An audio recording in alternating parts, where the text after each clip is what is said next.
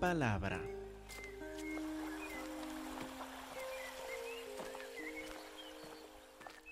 Otra vez en la casa de nuestro Señor Cristo Jesús para alabarle, glorificarle.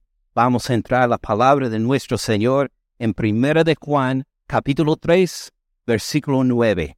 Vamos a orar otra vez pidiéndote, Padre Celestial, que nos llenes con tu Espíritu Santo para poder entender tu palabra, porque si nosotros solo lo leemos en la carne, no lo vamos a entender, no vamos a no va a tener sentido, vamos a equivocarnos de sentido, no veremos la aplicación a nuestro diario vivir. Por eso te clamamos, Padre, que nos llenes de nuevo con tu Espíritu Santo de sabiduría y de entendimiento, para que este versículo tenga sentido, para que podamos ver algo más de la gloria de tu Hijo Jesús y cómo vivimos día por día en esta gloria. Llénanos de nuevo, Padre Celestial, con tu Espíritu de sabiduría para que te glorifiques en nuestro escuchar y hacer y poner en práctica tu palabra en el nombre de tu Hijo Jesús. Amén. Hermanos, la palabra dice en 1 de Juan 3, versículo 9,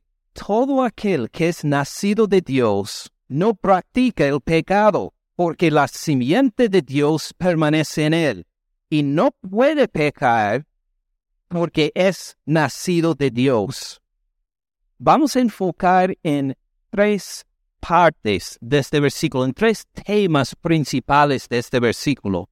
Primero vamos a fijarnos en esta descripción nacido de Dios, para ver qué quiere decir el hecho de que uno es nacido de Dios.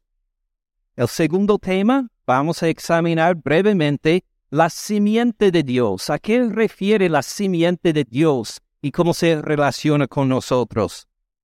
Y el tercer tema, queremos ver lo que menciona dos veces también. No practica el pecado y luego no puede pecar. ¿Cómo se, se junta Juan todos estos tres temas? Nacido de Dios, la simiente de Dios y luego no practica el pecado, no puede pecar. Vamos a empezar con el primero nos dice dos veces, todo aquel que es nacido de Dios no practica el pecado porque la simiente de Dios permanece en él, no puede pecar porque es nacido de Dios. Al principio y al final quiere comunicarnos que esto se aplica a los que somos nacidos de Dios. Ahora, ¿qué quiere decir ser nacido de Dios, el haber nacido de Dios? Vuelvan a Efesios capítulo 2 con un dedo en primera de Juan 3 vamos a ver un poco del trasfondo para este nacimiento. Efesios capítulo 2, versículo 1. Dice, y Él, hablando de Dios, Él les dio vida a ustedes. Pero note que no está hablando de nuestra creación en el hecho de que Él nos formó, Él nos creó. Está hablando de algo diferente. Nos les dio vida a ustedes cuando estaban muertos en sus delitos y pecados. Entonces habla de una condición en que sí teníamos vida física, pero utilizamos esta vida física para qué? Para pecar, para andar en rebelión contra Él. Y estábamos muertos en nuestros delitos y pecados. No teníamos vida espiritual, aunque teníamos vida carnal, vida terrenal, vida física, no teníamos vida espiritual. Les dio vida a ustedes cuando estaban muertos en sus delitos y pecados, en los cuales anduvieron en otro tiempo, siguiendo la corriente de este mundo, simplemente haciendo lo que todos los demás hacían, conforme al príncipe de la potestad del aire, el espíritu que ahora opera en los hijos de desobediencia, como vimos hace ocho días, siguiendo el diablo, sin darnos cuenta. Pensábamos que estábamos bien, pero seguíamos el mundo, lo que decía la gente alrededor, seguíamos el diablo sin darnos cuenta. Versículo 3, entre los cuales también todos nosotros vivimos. No estoy señalando solo a un grupo, a unas personas entre todos. Así vivíamos todos nosotros. Yo incluso vivíamos en la carne, vivíamos según el diablo sin darnos cuenta. Todos nosotros vivimos en otro tiempo en los deseos de nuestra carne, haciendo la voluntad de la carne, de los pensamientos, y éramos por naturaleza hijos de ira, lo mismo que los demás. Y luego hay el cambio en versículo 4. Pero Dios que es rico en misericordia. Gracias a Dios por la riqueza de su misericordia. No merecíamos esta misericordia. Éramos hijos de ira, lo mismo que todos los demás, viviendo sin atención a Dios, en rebelión contra Él, en pecado, pero Dios que es rico en misericordia, por su gran amor con que nos, aun estando nosotros como muertos en pecados que hizo Dios, nos dio vida juntamente con Cristo. Cristo murió por nuestros pecados, Cristo fue resucitado de los muertos y en Él también nosotros morimos al pecado y somos resucitados con Él en nueva vida. Nos dio vida. A esto refiere el ser nacido de Dios. Dios hizo algo en nosotros. Dios nos contó con Cristo Jesús, que murió por nuestros pecados y que resucitó de los muertos. Es una obra de Dios, nacido de Dios. Muchas veces ni nos dimos cuenta de la necesidad. ¿Se acuerdan cómo nos describió un versículo 1 acá? Muertos en delitos y pecados. ¿Se acuerdan lo que mencionamos hace ocho días? Si, si le hubiera preguntado antes de conocer a Cristo Jesús, si le hubiera dicho, tú eres muerto en delitos y pecados, ¿cómo habría respondido? Probablemente diría, ¿está loco? Así habría respondido yo antes de conocer a Cristo Jesús. No estás hablando de mí, seguramente, pero así era mi condición, así era la condición de todos nosotros y estábamos ciegos a nuestra condición, muertos en delitos y pecados, y Dios hizo algo, nos hizo nacer de nuevo. Dios que es rico en su misericordia por su gran amor con que nos amó, aun estando nosotros muertos en pecados, no es que nosotros eh, habíamos cambiado y nos dio vida. No era el hecho de que, ah, pues este demuestra alguna promesa, me va a servir en el reino, le voy a salvar. No, estábamos muertos, éramos cadáveres espirituales sin vida y Él nos dio vida. Fue una obra milagrosa de Él en que tenemos vida ahora en Cristo Jesús. Miren también en Juan, Juan capítulo 1, versículo 12. Mas a todos los que le recibieron, y para especificar, a los que creen en su nombre les dio potestad de ser hechos hijos de Dios, los cuales no son engendrados de sangre, no es como engendramos a nuestros hijos, los cuales no son engendrados de sangre, ni de voluntad de carne, ni de voluntad de varón. ¿Quién hizo que naciéramos de nuevo? Sino de Dios. Dios en su poder, en su poder milagroso, por el mismo poder con que resucitó a Jesucristo de los muertos, Él nos dio vida. ¿Y cómo participamos nosotros en esta vida? Pues como dijo versículo 12, por creer en su nombre, por creer en Cristo Jesús, por reconocer que Él tiene autoridad. Él está presente. Por Él tenemos perdón de pecados, igual como recién nacido. ¿Quién dio vida a este recién nacido? ¿Fue el recién nacido mismo que se dio vida? Que de repente un día su mamá se encontró, ah, pues no sé cómo pasó, pero estoy encinta. ¿Fue por la intención y la voluntad de este recién nacido que creció, que se concibió y nació? No, fue, fue por la voluntad de otros, por la voluntad de sus padres. Pero cuando nace, él participa en esta vida.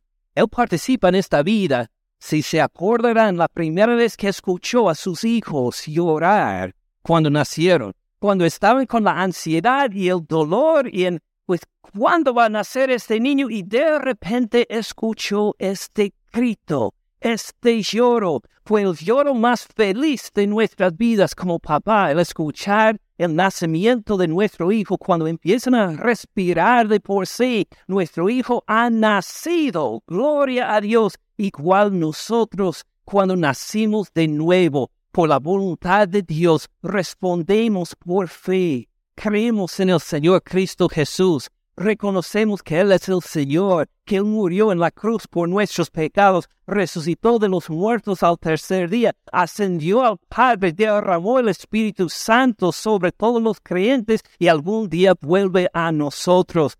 Esta es la fe, esta es la forma por la cual respondemos al hecho de que hemos nacido de nuevo por la voluntad de Dios. ¿Tiene sentido? Entonces de esto habla Primera de Juan capítulo 3. Vuelvan a este versículo. Primera de Juan 3, 9. Porque todo aquel que es nacido de Dios, usted ha nacido de Dios. Dios ha hecho este milagro en su vida. Usted puede testificar que sí, yo estaba muerto en delitos y pecados, pero Dios me dio vida a que respondido por fe en Cristo Jesús, soy nacido de nuevo. Usted puede responder así a esta pregunta. Bueno, este versículo le aplica entonces, que pongamos atención. Todo aquel que es nacido de Dios no practica el pecado. Vamos a volver a esto. Vamos a dejar esta media frase y ponerlo de lado para volver a considerarlo en unos momentos porque la simiente de Dios permanece en él.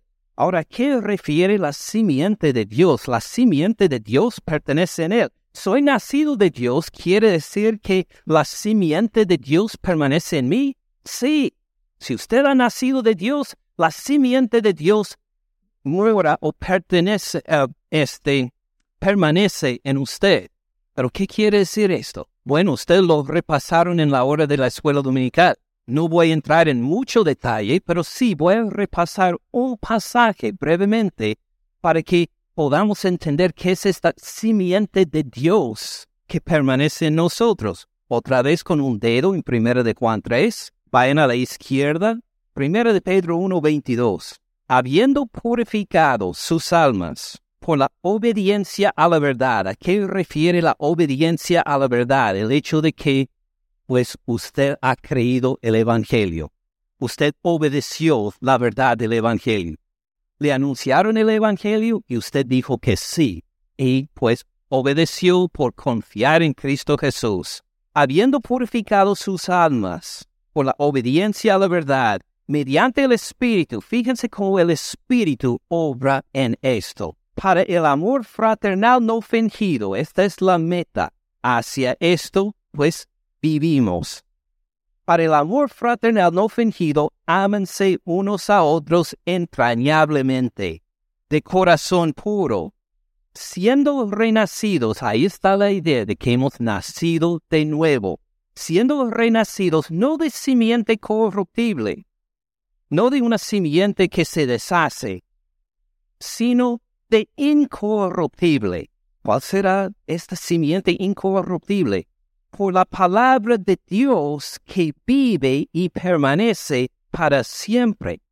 Esta simiente de Dios es la palabra de Dios empoderada por el Espíritu Santo que le ha llegado a que haya nacido de nuevo, le ha dado nueva vida. De ahí, al tener nueva vida, usted tiene el Espíritu Santo y el Evangelio, su palabra, que permanece en usted lo podemos considerar de esta forma, como la genética. Este, vamos a decir que, este, ah, bueno, a pensar en una, un ejemplo ridículo, que usted está con sus padres y pasa tiempo en la casa, pero tiene dudas, es, ellos de veras son mis padres. Ah, siempre desde mis primeras memorias me doy cuenta que pues están siempre conmigo, me ayudan y todo, pero Sospecho que no soy de ellos, no sé por qué. ¿Qué hacemos en este caso? Si uno de veras quiere saber, si uno de veras quiere, tiene dudas, se puede hacer una prueba, ¿verdad? Una prueba médica, examinar la genética para demostrar, mire, tiene la genética de su papá. Entonces, no hay otra opción. Usted es su hijo, si quiere o no, pues ellos son sus padres porque llevan la misma genética. Esta genética tenemos, pues, desde la concepción. Cuando nacimos, esta genética tenemos. Ahora, ¿podemos cambiar esta genética? Dice, pues quiero cambiar de familia. Ah, eh, voy, voy, a una clínica y me van a sacar todos mis genes, toda mi genética para darme una nueva. Siempre he querido pertenecer a la familia real de España, por ejemplo. Entonces que me den la genética de la familia real de España y puedo ser entonces hijo del de, rey de España. ¿Podemos hacer esto? Por lo menos hasta ahora no, según la tecnología. La genética que tenemos desde la concepción es la genética que llevamos por toda la vida. Espiritualmente tenemos la genética de Dios, del Espíritu Santo, que por su palabra permanece en nosotros, no solo para nuestra vida terrenal, que en sí es maravilloso, sino para vida eterna también. Constantemente, continuamente, sin perderla, tenemos la simiente de Dios, la genética de Dios, de su Espíritu Santo y su palabra, y esto es parte de nosotros, es parte de nuestra identidad espiritual, hace que somos parte de la familia de Dios para siempre. Esta es la simiente de Dios. Versículo 24, porque toda carne es como hierba, toda la gloria del hombre como flor de la hierba, la hierba se seca, la flor se cae, pronto estamos por ver que todas las hojas de los árboles se van a caer ahora que viene llegando el otoño. La hierba se seca, la flor se cae, mas la palabra del Señor permanece para siempre y está en nosotros por este Evangelio, permanece en nosotros y por la palabra de Dios, por su Espíritu tenemos vida eterna. Esta es la palabra que por el Evangelio, por las buenas noticias de Cristo Jesús, les ha sido anunciada. ¡Qué maravilla! Gloria a nuestro Señor, que somos parte de la familia de Dios tenemos la genética de Dios porque Él nos ha hecho nacer por el Espíritu Santo y el Evangelio. Todos seguimos en la misma onda, estamos de acuerdo, ¿verdad? Vamos a volver a 1 de Juan 3.9 entonces.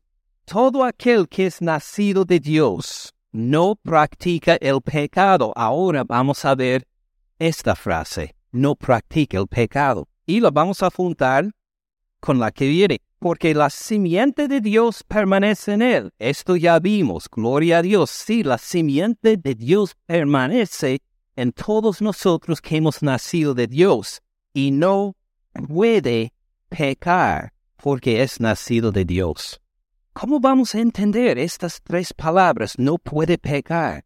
Pues no practica el pecado. Muy bien, esto entendemos, no va a continuar en el pecado, pero dice algo mucho más fuerte acá.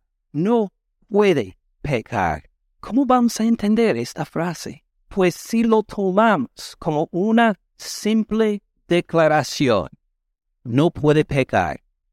Si decidimos, esto es una, una mera descripción, nada más, una declaración, pues vamos a entrar en una gran confusión.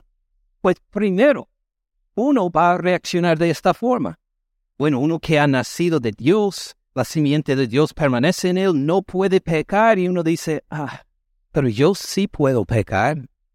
De hecho, pequé esta semana, en esta ocasión, en la otra, y que, pues si puedo pecar hoy, puedo pecar esta semana. Tal vez no he nacido de nuevo. Ah, siempre, desde que escuché el Evangelio, he creído en el Señor Cristo Jesús creo, estoy seguro que Él murió por mis pecados, resucitó de los muertos, todo lo que anuncia el Evangelio, estoy de acuerdo, pero puedo pecar. Encuentro una lucha a veces, tener que resistir la tentación. Y este dice que si uno ha nacido de Dios no puede pecar, puede ser que yo no soy salvo, que en realidad no he nacido de Dios. Esto puede ser una gran confusión una gran confusión si uno lee este, esta frase, estas palabras solo como una declaración, nada más. Una segunda, uno puede leer este versículo y encontrar una segunda confusión. Así, mire, dice que no puede pecar, pero no estudiamos en capítulo 1, vuelvan a capítulo 1, versículo 8, primero de Juan 1, 8. ¿Se acuerdan cuando, leímos, cuando estudiamos estos versículos? Si decimos que no tenemos pecado, nos engañamos a nosotros mismos. Y la verdad no está en nosotros. Versículo 9, si confesamos nuestros pecados, Él es fiel y justo para perdonar nuestros pecados y limpiarnos de toda maldad. Si decimos que no hemos pecado, le hacemos a Él mentiroso y su palabra no está en nosotros. Bueno, si decimos que no tenemos pecado, estamos engañados, pero acá en capítulo 3, versículo 9, dice que uno que es nacido de Dios no puede pecar. Parece una contradicción. En capítulo 1 dice que vamos a pecar, confiese sus pecados. Y acá dice uno nacido de Dios no puede pecar. Si tomamos esto como una mera declaración, como una simple declaración nada más, entramos en esta confusión. Parece contradictorio. Juan, por un lado, dice que vamos a pecar, confiésalos, y por otro dice no puede pecar. Una confusión, una segunda confusión. Hay posiblemente una tercera confusión si uno lee esto simplemente como una declaración. Algunos dicen, no, no, no, no, mire, donde dice todo aquel que es nacido de Dios no practica el pecado, porque la simiente de Dios permanece en él y no puede pecar. Está hablando solo de unos cristianos, unos cristianos especiales que tienen décadas en el Evangelio y pues cuando ellos por ser santificados por el tiempo, por arrepentirse de sus pecados, llegan a una, a una perfección en que no solo no pecan, sino que no pueden pecar, que ni se sienten ganas de pecar, están como en un, en un nivel mucho más arriba que todos nosotros, los demás cristianos, en que ellos están como en otra categoría en que nunca pecan por su voluntad y se sienten libres de cualquier tentación, de cualquier deseo, ellos no pueden pecar. Así fue una idea popularizada por John Wesley, un un predicador uh, inglés del, del, siglo XVIII, el que fundó la denominación metodista. Uh, él popularizó esta idea que uno puede llegar a la perfección en esta vida, en que no puede pecar, no tiene ganas de pecar, que no peca voluntariamente nunca, y así sigue el resto de su vida. Ha entrado en la denominación metodista, a esta idea en algunas iglesias pentecostales enseñan la misma idea de que si nos esforzamos mucho podemos llegar a este punto de perfección, pero hay un problema que contradice el versículo. ¿A quiénes refiere este versículo? Todo aquel que, que, que es nacido de Dios. ¿No vimos hace poco que muchos entre nosotros, si no todos somos nacidos de Dios? Entonces este versículo aplica a todos nosotros, no solo a los que tienen décadas de estar en el Evangelio. A todos nosotros, a todo aquel que es nacido de Dios, no practique el pecado, porque la simiente de Dios permanece en él y no puede pecar. Pues todos nosotros dijimos que somos nacidos de Dios, ¿verdad? ¿Usted puede pecar? Gracias por los honestos que dicen, sí puedo pecar. Entonces estamos en, en un versículo que o es contradicción o nos lleva a desanimarnos porque, este, porque sí podemos pecar. Tal vez no somos nacidos de Dios o tal vez tenemos que aplicarlo a un rango muy alto de cristianos, pero el versículo no nos lo permite. Y estas son las tres dificultades de leer estas palabras como una mera declaración nada más. Nos quedamos confundidos. Pues ¿cómo lo leemos entonces? Lo leemos, pues, como una instrucción en justicia. Acuérdense por un momento de 2 Timoteo, capítulo 3, versículo 16. Toda la palabra es inspirada por Dios, toda la escritura es inspirada por Dios y útil para cuatro cosas, para enseñar, para, ayúdame, redarguir, para corregir, para instruir en justicia. ¿Qué es la instrucción en justicia? La palabra también nos prepara para vivir de una forma agradable a Dios. Una instrucción en justicia. Ahora, con esto en mente, la palabra también, según otros versículos, nos amonesta.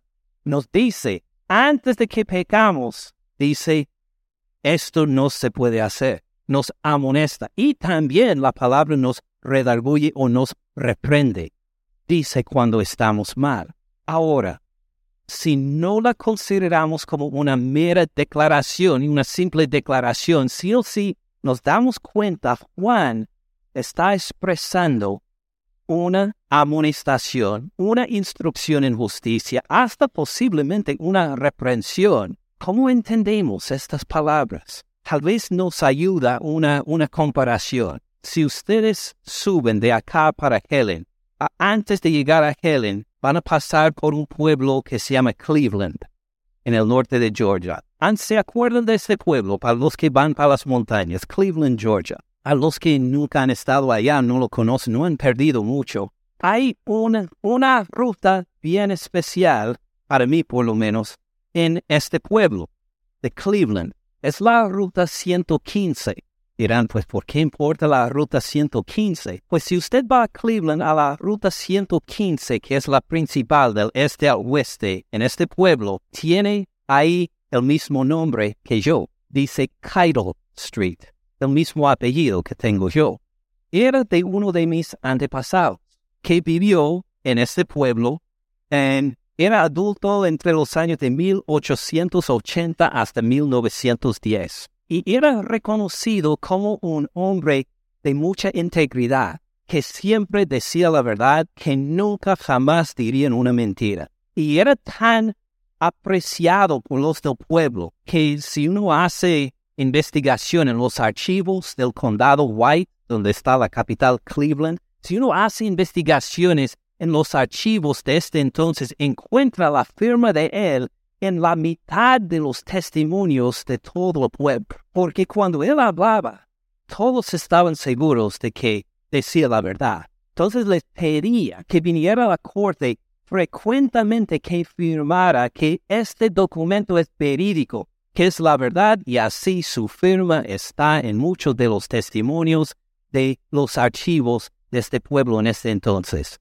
Conocido por un hombre de integridad, sin mentira, pues le decidieron honrarlo por tal poner su apellido en esta calle. Linda historia, ¿verdad? Pero este no es el punto. El punto principal es lo siguiente. Cuando él cuando le tocaba, como nos toca a todos nosotros, los padres de la familia, cuando le tocó a él reprender a sus hijos por alguna, vamos a decir, una mentira que dijeron en la escuela, o por alguna, se, enojar, se enojaron los hijos contra alguien y pues reaccionaron en violencia, lo que sea. Cuando él tuvo que reprender a sus hijos, sus hijos testifican y siempre les comunicó su disgusto por este pecado y sabían que la regañada estaba por terminar porque siempre decía lo mismo al final. Decía, tú no puedes mentir porque eres un cairo. Y así fue el final de su reprensión. Tú no puedes mentir porque eres un cairo.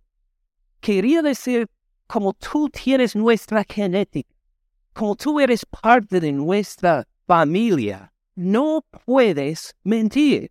Ahora, ¿el hijo pudo mentir? ¿Tenía la capacidad de mentir? Claro que sí, por eso su papá le estaba regañando. Pero enfatizaba que esta clase de actividad no concuerda contigo y con nuestra familia. Tú eres un Cairo, vienes de una familia de integridad. No puedes mentir. Y así era la instrucción de justicia, así era la reprensión. Así era la advertencia para no volver a hacerlo. De esta forma nos comunica el apóstol Juan también. Nos llaman hijitos muchas veces en esta carta, ¿se acuerdan? Y ahora en versículo 9 llega en su instrucción, su advertencia, hasta en su reprensión como papá a nosotros sus hijitos, para hacernos acordar de qué familia somos y que nuestros pecados no tienen lugar en la familia de Dios. O vamos a leerlo primero de Juan 3.9. Todo aquel que es nacido de Dios no practica el pecado, porque la simiente de Dios permanece en él, la genética de Dios tiene. No puede pecar, porque es nacido de Dios. ¿Es usted nacido de Dios? No puede pecar. Así es la advertencia y hasta la reprensión de Juan. Consideremos entonces, consideremos esta semana, cómo vivieron ustedes esta semana, cómo viví yo esta semana, cómo vivimos en cuanto a la santidad, en cuanto al pecado. Considérelo, tómelo en cuenta vivió en el materialismo, en el enojo, en el pecado sexual, en la amargura, menospreciando a su hermano, ¿en qué clase de maldad vivió esta semana? Mire, todo aquel que es nacido de Dios no practica el pecado, porque la simiente de Dios permanece en él, no puede pecar. Si ha pecado, arrepiéntase si ha pecado, pide perdón a las personas a quienes ofendió, contra quienes pecó. Confiese sus pecados. No ande con corazón endurecido sin arrepentirse de su pecado, porque usted tiene la simiente de Dios. Usted es de una familia de integridad. Tiene la genética de Dios en usted. Es nacido de él. Arrepiéntese, confiese su pecado porque sabemos que la sangre de Jesús nos limpia de todo pecado. Confiéselo, arrepiéntese, encuentre el perdón, porque el nacido de Dios no puede pecar. Consideren esta semana que viene. Dios tiene una semana linda preparada para todos nosotros. Él en su soberanía ya tiene preparado todos los eventos en que usted va a participar esta semana cada tentación, cada prueba, cada gozo, cada motivo de celebración, todo lo que va a pasar esta semana está preparado por nuestro Señor. Ahora nos toca experimentarlo, vivirlo en comunión con Él. ¿Cómo va a reaccionar a estas tentaciones, a estas pruebas, a estos gozos? ¿Cómo va a reaccionar usted? Usted es nacido de Dios. Usted viene de una familia mejor que la familia real. Ustedes de la familia de Dios. No puede pecar en comunión con Él. Va a decidir rechazar la tentación, sobrevivir por el poder del Espíritu las pruebas, darle gracia, honra por todos los gozos porque usted ha nacido de Dios, es de la familia de Él y así vamos a responder esta semana. Así vamos a orar entonces. Padre Celestial, te damos las gracias y te damos la gloria por la semana pasada y confesamos nuestros pecados, las oportunidades que, que tú nos diste de glorificarte, en que anduvimos por la carne en vez del Espíritu, por estas veces en que decidimos por el pecado y no por la justicia en silencio, cada uno de nosotros tomamos esta oportunidad para orar a ti, Padre, confesando nuestros pecados a ti, porque, Padre, estamos de acuerdo, hemos nacido de ti, no podemos pecar, somos parte de tu familia. Perdónanos, Señor. Perdónanos, Señor Jesús, por la sangre que tú derramaste en nuestro lugar en la cruz. Límpianos de toda maldad. Fortalécenos por tu Espíritu Santo, porque, Padre, en tu bondad nos has dado por lo menos unos minutos, sino unas horas, sino unos días más de vida esta semana. Deseamos agradarte en todos nuestros pensamientos, en nuestras palabras en nuestras acciones. Llénanos con tu Espíritu Santo, haz que miremos hacia la simiente tuya en nosotros, para que vivamos de una forma digna del Evangelio en todas las pruebas, en todas las oportunidades que nos esperan. Por favor, glorifícate en nosotros, que somos de tu familia, no podemos pecar. La gloria tuya, nuestro Padre, que nos has dado una parte en tu familia de vida eterna, vida espiritual. Gracias, Padre, por habernos dado vida, tu espíritu para vivir de acuerdo en obediencia esta semana. En el nombre de tu Hijo Jesús, te glorificamos, alabamos y adoramos. Amén. Gracias por escuchar al pastor Ken en este mensaje. Para más recursos, visite caminandoensupalabra.org.